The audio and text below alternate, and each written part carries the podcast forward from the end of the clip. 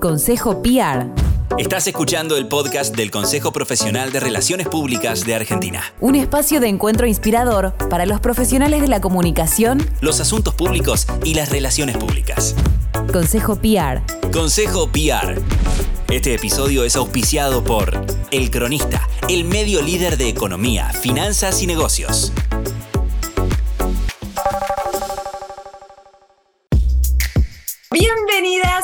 Bienvenidos a Cafecito PR. Eh, estoy particularmente contenta hoy porque del otro lado tengo una persona que conozco, conozco mucho o conozco un poco más que a las anteriores, que fue un, guía y un mentor cuando yo era muy chica, no quiero decir que es viejo con esto, pero estoy feliz de tener del otro lado de, de esta pantalla al señor Santiago Betty. Santi, bienvenido, ¿cómo estás?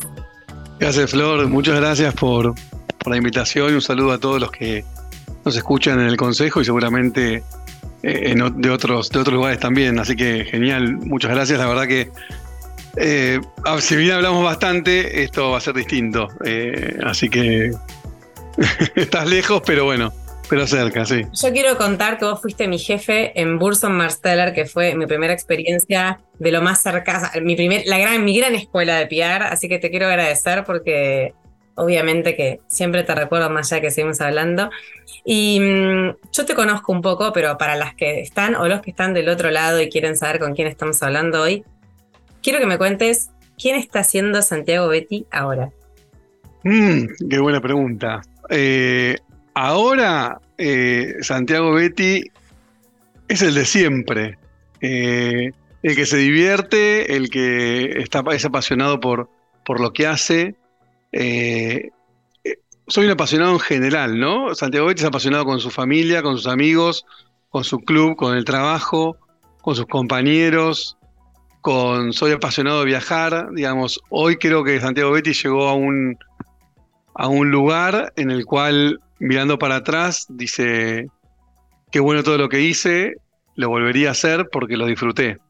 Así que creo que es eso, ¿no? Me, defino como una persona súper apasionada por todo lo que hago y por eso suena trillado, porque seguramente todos somos apasionados en lo que hacemos, pero la verdad que, que hoy estoy así, apasionado. Hoy estoy como director senior de comunicaciones para, para Visa eh, en, en cinco países del Cono Sur y, y de vuelta, eh, feliz de, estar donde estoy, así que creo que ese es el Santiago de hoy.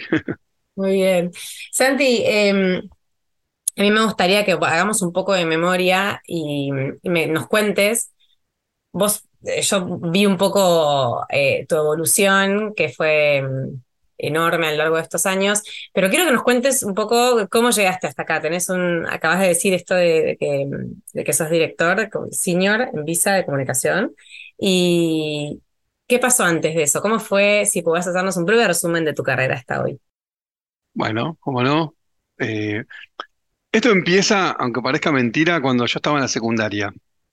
Eh, yo siempre quise hacer comunicación, yo organizaba los actos de colegio, los guiones, eh, ana- eh, estudiaba todo lo que íbamos a hacer, eh, organizaba los viajes de, culturales de- del colegio, digamos, armaba todas esas cosas. Y así de inquieto, eh, me gané una beca, me fui a vivir cuando estaba en el último año de secundaria a Australia, solo, año 93, que no había internet, apenas había fax, era lo más rápido. Y ahí, eh, ¿por qué cuento esto? Porque hice mi quinto año ahí y en Australia vos tenés, eh, o tenías en ese momento, creo que sigue igual, te hacían en el último año de tu colegio, te hacían hacer prácticas, eh, se llamaba Work Experience, como si fueran pasantías, pero breves, de una semana para que, en, función de lo que vos te imaginabas que querías estudiar, te- el colegio te organizaba todo eso. Y ahí me empecé a meter, eh, me metí en una agencia de publicidad, me metí en una agencia de PR, me metí en un canal de televisión y dije, bueno, esto es lo que me gusta. Volví y empecé a, me fui a una agencia de publicidad que estaba en Australia y estaba en Argentina, a que me conocieran, para que me dijeran dónde estudiar. Bueno, me guiaron un poco, empecé a estudiar y, empecé a investigar y, me acuerdo que una materia en la, en la facultad, yo estudié publicidad y comunicación, una materia que era justamente de todo lo que era comunicación institucional, hacíamos casos práctica de casos, trabajamos con la práctica de casos, que era una, había que trabajar una crisis de justamente una petrolera. Y me acuerdo que, nada, lo, cuento sintético. Eh, eh, los únicos que aprobamos ese trabajo fue, fue, nuestro grupo. Y ahí el profesor me invitó a, trabajar con él, por lo menos una pasantía en su, en su agencia. Y, y, de ahí me conecté con otra que trabajaba, cuando, estoy hablando del 99, este, una agencia muy chiquita, pero estaba enfocada en, en asuntos públicos que en ese momento nadie hacía, ni, ni siquiera tampoco en responsabilidad social. Ahí empezamos a trabajar mucho con eso, trabajamos en el interior del país. Y, y era una agencia chica, que aprendí un montón y, y tengo los mejores recuerdos, sigue vigente. Eh, después me llamaron de otra, que había sido la primera persona que había abierto Burso Marstrel en Argentina.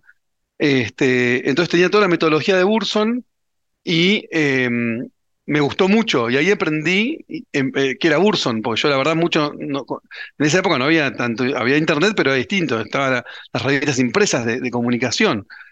Entonces, este, me acuerdo que veo, veo, avisos de Burson, eh, mi jefe en ese momento había sido el que había abierto Burson en Argentina, empiezo a, investigar gente de Burson y empiezo a, a mandar currículums y a presentarme, me, me presentaba en Burson con el currículum, miraba quién era la, la recepcionista de ese momento, tomaba nota, después hacía follow, llamaba para ver si habían recibido mi, currículum.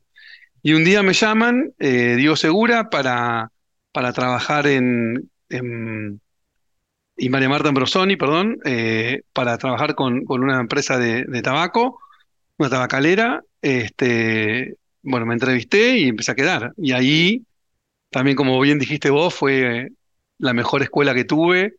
Eh, no solamente por, por la comunicación en sí, sino por las personas que conocí, desde Diego Segura hacia arriba, abajo, costado, izquierda, derecha. Eh, fueron años donde nos divertimos, pero hicimos cosas impresionantes que hoy... ¿Cuántos años antes estuviste en, en Burson? Eh, casi cuatro y, cuatro y pico. Cuatro años y pico, pero fueron eran, fueron, no sé, multiplicados por 10, porque... Intensos. Así, sí, pero hacíamos de todo, hacíamos cosas que, que muchas veces hoy yo cuando tengo agencias le digo, viste, no me quiero parecer el viejo que cuenta las cosas, pero digo, hacíamos cada cosa que era, que realmente generaba un impacto tremendo. Hoy, bueno, hay otras herramientas, ¿no? Entonces por eso también se, se, se compensa, pero, pero esa fue la carrera, después de Burson, tuve un paso pequeño por otra agencia chiquita, que, que era parte, que era un desprendimiento de Burson en Latinoamérica, eh, que era un proyecto puntual y, en ese interín, en, la mitad de, esa, digamos, de esa agencia, me llaman de, Accenture para, para, manejar también Latinoamérica. Y, y, yo quería, yo siempre había dicho en mi carrera, a ver, no sé qué tipo de comunicación quiero hacer, no sé si quiero hacer publicidad, institucionales, crisis, asuntos públicos, entonces empecé con las agencias que te dan un panorama súper bueno para tener distintas. Eh, nosotros, yo tenía desde un neumático hasta un producto masivo, teníamos una, una, una, ¿cómo se llama? Una tabacalera y, y no sé, este, y, autos, digamos, ¿no? Automotrices. Entonces aprendías de todo. Eh, entonces eso me ayudó a, entender y, cuando estaba en otra agencia, ahí me llaman de Accenture y, me, dije, bueno, está bueno, ahora me gustaría a mí manejar las riendas de la comunicación de una compañía, porque hasta ahora nosotros éramos asesores nada más. Entonces, bueno, eh, pasé a Accenture, fueron también siete años impresionantes, seis años y pico, impresionantes, eh, y en esa época yo decía, bueno, me, falta algo, me falta la parte pública, me falta entender cómo se trabaja en, un organismo público, cómo es la comunicación política.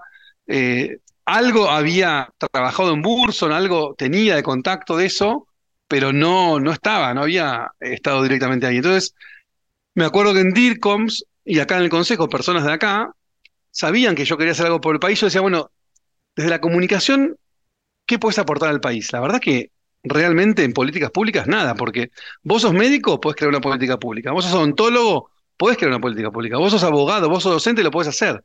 Ahora, siendo, comunicador, ¿qué política pública vas a, vas a, hacer?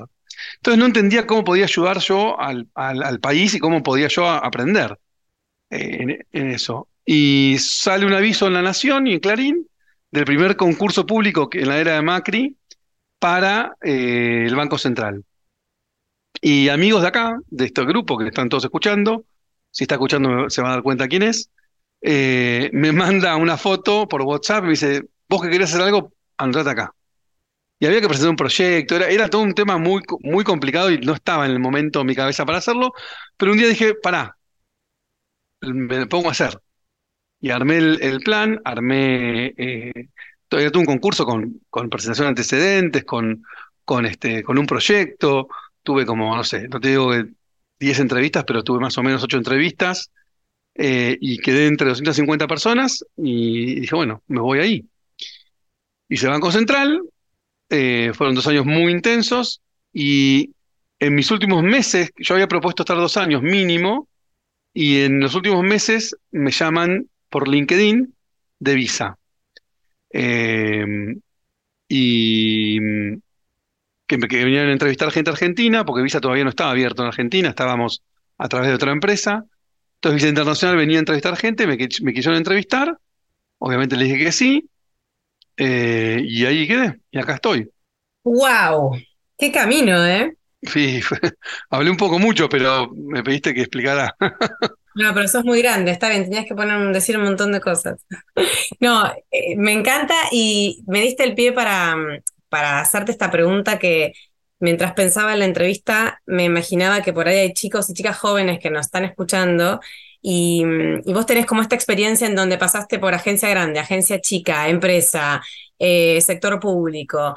Em, quiero que me cuentes vos desde Santiago, digamos, ¿cuál fue la experiencia que sentís que... em, que más te gustó, hoy mirando un poco con el diario del lunes, y mm, qué consejo podrías darle a aquellos que están hoy iniciando y quizás eh, tienen todo este abanico de posibilidades y bueno, no- no terminan como por ahí de entender muy bien o de conocer muy bien lo que hacemos en cada uno de los sectores, o en cada uno de los espacios. Buenísimo. Eh, creo que, creo que hay dos grandes... A ver, en todos los lugares donde estuve, eh, aprendí un montón, pero un montón, eh, y me di cuenta qué me gustaba y qué no me gustaba, o qué hacía mejor o no tan bueno yo en esos lugares. O sea, ¿era yo la persona para ese lugar? ¿Era ese lugar para mí? Eso es lo que me pregunté siempre cuando estuve en un trabajo. Donde hay dos, hay dos lugares claves. Hoy en Visa es muy parecido a lo que vivimos en Burson. Vos lo viviste, lo vivimos juntos. Eh, aprendimos un montón, hicimos un, montón de cosas y sobre todo la parte humana en el trabajo es lo más, para mí, es lo más importante. Y cuando entré a Visa fue una de las cosas que planteé a, quienes soy mi jefa. Y hoy Visa tiene realmente un grupo humano, pero que es im- impresionante, que cualquier persona que viene a Visa se va y dice, para, quiero trabajar acá. ¿Qué es lo que nos pasaba en Burson? Eh, y tenés un abanico de cosas para hacer de lo que te imagines, de lo que te imagines y de lo que no también. Eh, así que en tu primera parte de la pregunta, creo que, que fueron esos lugares, pero también, por ejemplo, estar en el Banco Central te genera una visibilidad, te genera. Yo siempre decía cuando estaba en Accenture que tenía, que había desarrollado eh, hasta ojos en la nuca, ¿no? Por tema de estar atento a todo y demás. Cuando salí del Banco Central tenía ojos hasta el dedo gordo del pie, o sea, era una cosa que eh, estabas, tenía tu, nivel de atención y de, y de detalle, eh, era, se había incrementado. Muy desarrollado, claro. Sí, totalmente.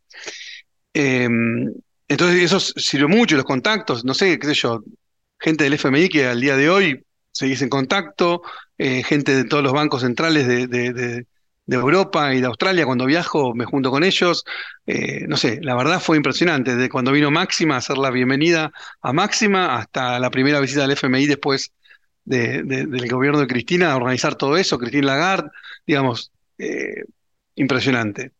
Así que no, creo que de todo saqué muchas cosas. Y, y- y ahí va por ahí lo que vos decías, ¿no? De que consejo, consejo no, pero ¿Qué recomendación o no sé, qué información se puede compartir? claro, mira, cada experiencia es única y es personal, pero todos, todos tenemos que ser muy curiosos. Es decir, tenemos que querer saber más y estar más informados y más capacitados que, el día que ayer, ¿no? Entonces, eh, alguien que esté hoy estudiando o entrando en los primeros caminos de, de la comunicación, de los asuntos públicos, tiene que, tiene que ser curioso. O sea, no quedarse ni con lo... Yo siempre cuando doy clase digo, chicos, no se queden con esto, esto es una parte. Hagan cursos, ahora que hay online, hagan 25 cursos online, después digan, me gustó, no me gustó, me sirvió, no me sirvió.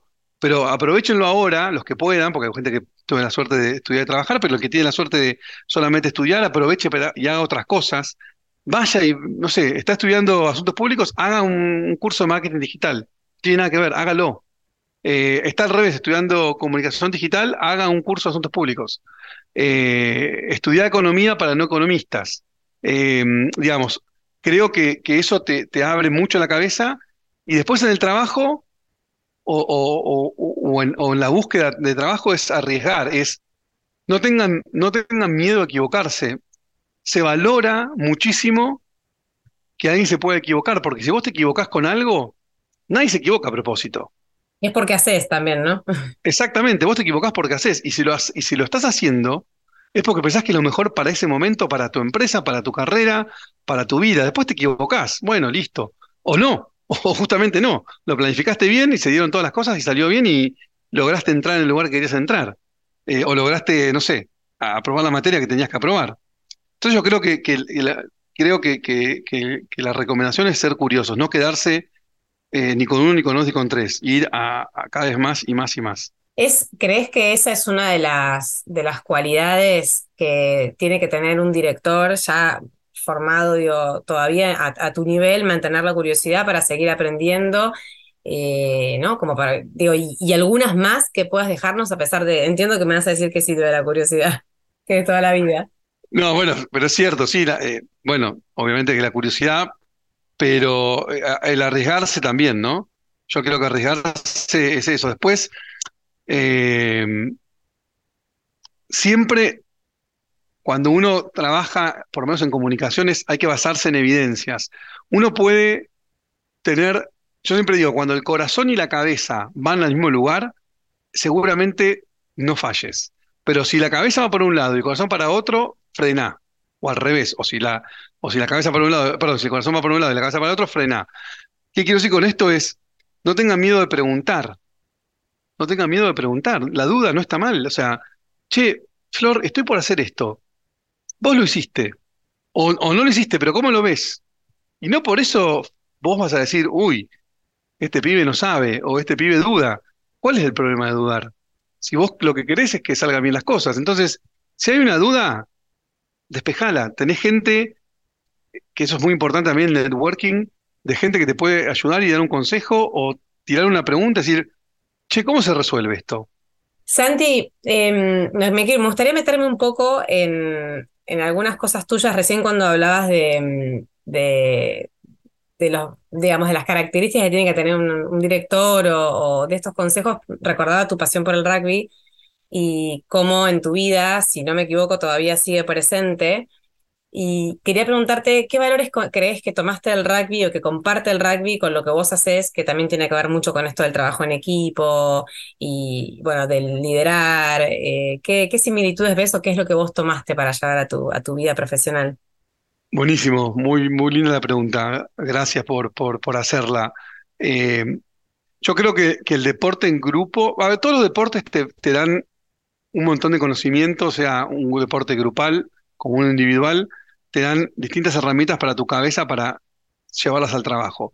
Y muchas cosas de tu trabajo te dan las herramientas para llevarlas, si sos entrenador, a un entrenador de, a un, entrenador de un grupo, ¿no?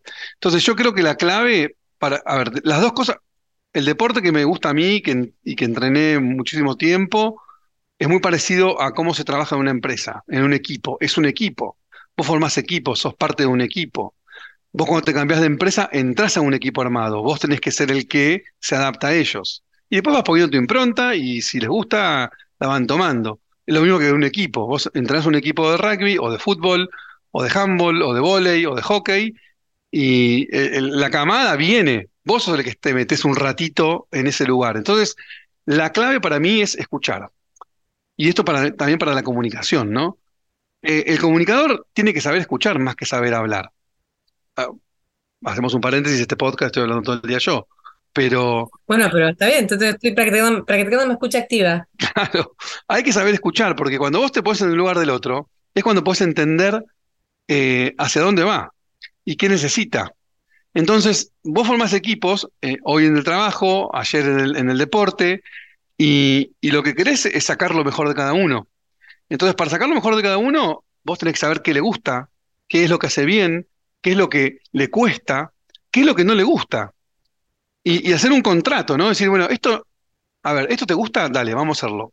Dale, ponele, te va a salir 10. Esto no te gusta, pero ¿sabes qué? Lamentablemente lo tengo que hacer.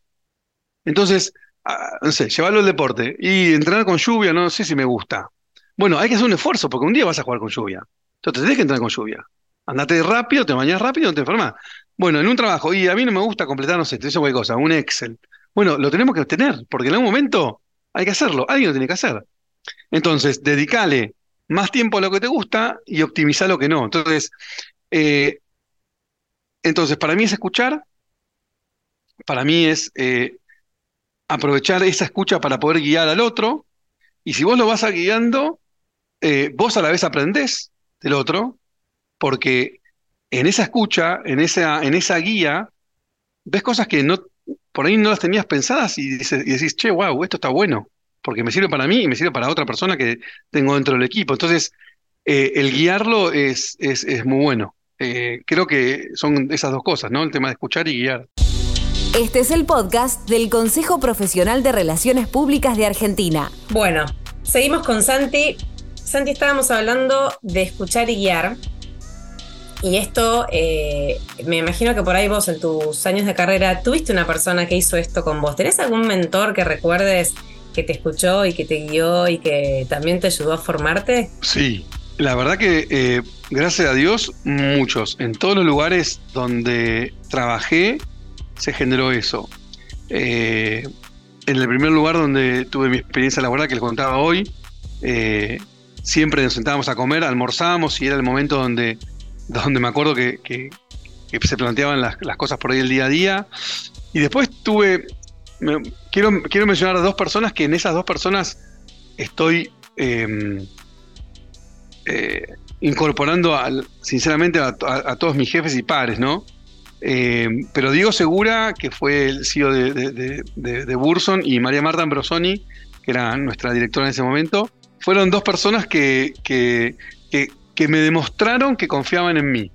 Yo llegaba, me acuerdo, a Burson, era el primero que llegaba, a mí me gustaba llegar temprano, llegaba siete y media, es más, tenía la llave yo, y, y este, y, y estaba, a veces estaba, y la mayoría de veces estaba Diego. Diego venía y me decía, yo llegaba y decía, no, para que toque el clipping, tengo que leer el clipping, quiero ver qué salió, papá, papá, papá. Dice, para, vení, vení, vení, tomate un café, disfrutá, hoy vamos a disfrutar del trabajo.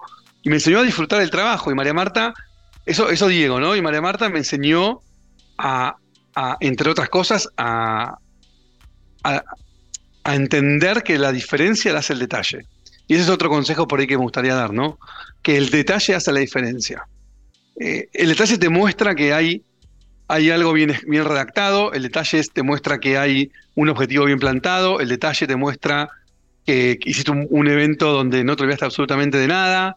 Eh, no sé, me acuerdo que cuando íbamos a un evento, una tontería, pero cuando íbamos a, a los lugares donde íbamos a un evento, lo primero que mirábamos era, entrábamos a los baños, a ver cómo eran los baños.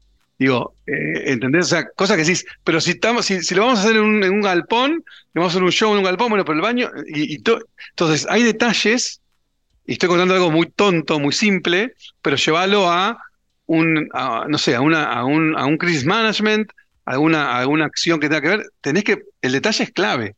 Creo que muestra también un poco que vos mirás la foto completa. Entonces, cuando vos mirás la foto completa, tenés menos posibilidades de que se te escapen cosas que pueden ser chiquitas, pero que pueden opacar todo el trabajo anterior. Totalmente, es que es así. Cuando alguien, no sé, y dice, "Mm, mirá esto, mira, che, hay una, hay una esquinita con humedad. Todo lo demás, es la- la- glorioso, divino, perfectamente diseñado, pero ven, la puntita, eh, chiquitita, en un vértice de una pared de humedad, y ya eh, ahí hay un error. Que, a ver, un error, no hay un, un detalle, pero es, es lo que vos decís, hay que mirar la, foto y- y poder entender eh, qué, es lo que hace la diferencia en, el detalle, ¿no? Qué lindo. Eh, Diego y María Marta, bueno, yo también a Diego lo recuerdo, creo que todos los que están escuchando este podcast seguramente lo recuerdan con mucho cariño y como una persona gran, gran, gran mentor desde su lugar y de donde estábamos todos, pues yo era súper chica y sin embargo aprendí un montón y lo recuerdo con mucho cariño. Em, Santi, pensando un poco en esto de que hace mucho que estás en la comunicación y que trabajaste en diferentes sectores con diferentes necesidades, con diferentes públicos, etcétera.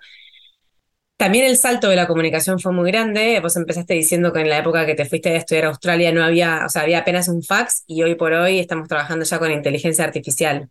Eh, ¿cómo haces para mantenerte ayornado, para mantenerte como, bueno, nada, ahí eh, en la vanguardia de los temas de comunicación que tan rápido cambian y que merecen, ¿no? Como una, una capacitación constante? Sí, eh, es un poco lo que decía antes, ser curioso. O sea, no, eh, me acuerdo cuando salió TikTok, yo dije, no voy a bajar TikTok. No lo voy a bajar. Pero después dije, no, no puedo no saber qué es TikTok. Y de TikTok, pues me acuerdo que fue el primero como que, que decía, no, ¿qué- no, viste, es más para más gente. Bueno, dije, esa, esa curiosidad es lo que, eh, lo, que hace que, que- experimentes cosas nuevas. Y después, lo que te decía de la escucha.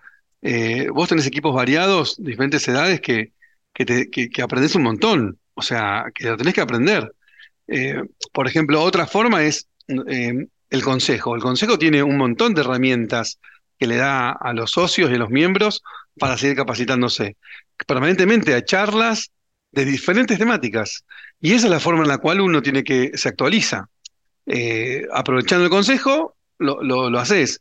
Yo también presido con, con dos personas más eh, el Comité de Comunicaciones de AmCham, de la Cámara de Comercio de Estados Unidos. Y, y hacemos, y hacemos sesiones una vez por mes sobre temas que nos ayuden a todos a entender distintas cosas. Entonces, te tenés que hacer el espacio. Eh, por más que estés en, un montón de cosas, tenés que hacer el espacio. Y, y después las empresas generalmente también te ayudan, donde vos trabajás, te hacen capacitación o te dan la posibilidad de estudiar afuera, me refiero en, en una universidad.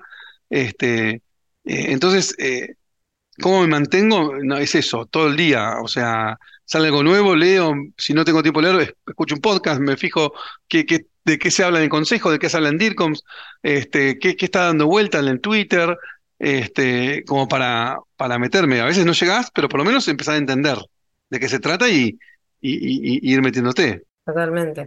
Em, Santi, para ir terminando, me gustaría, antes de despedirte, hacerte una pregunta. Hablamos de todo lo que ya viviste, de una experiencia y un camino que tiene un montón de- de- nada, de historias, de empresas, de personas.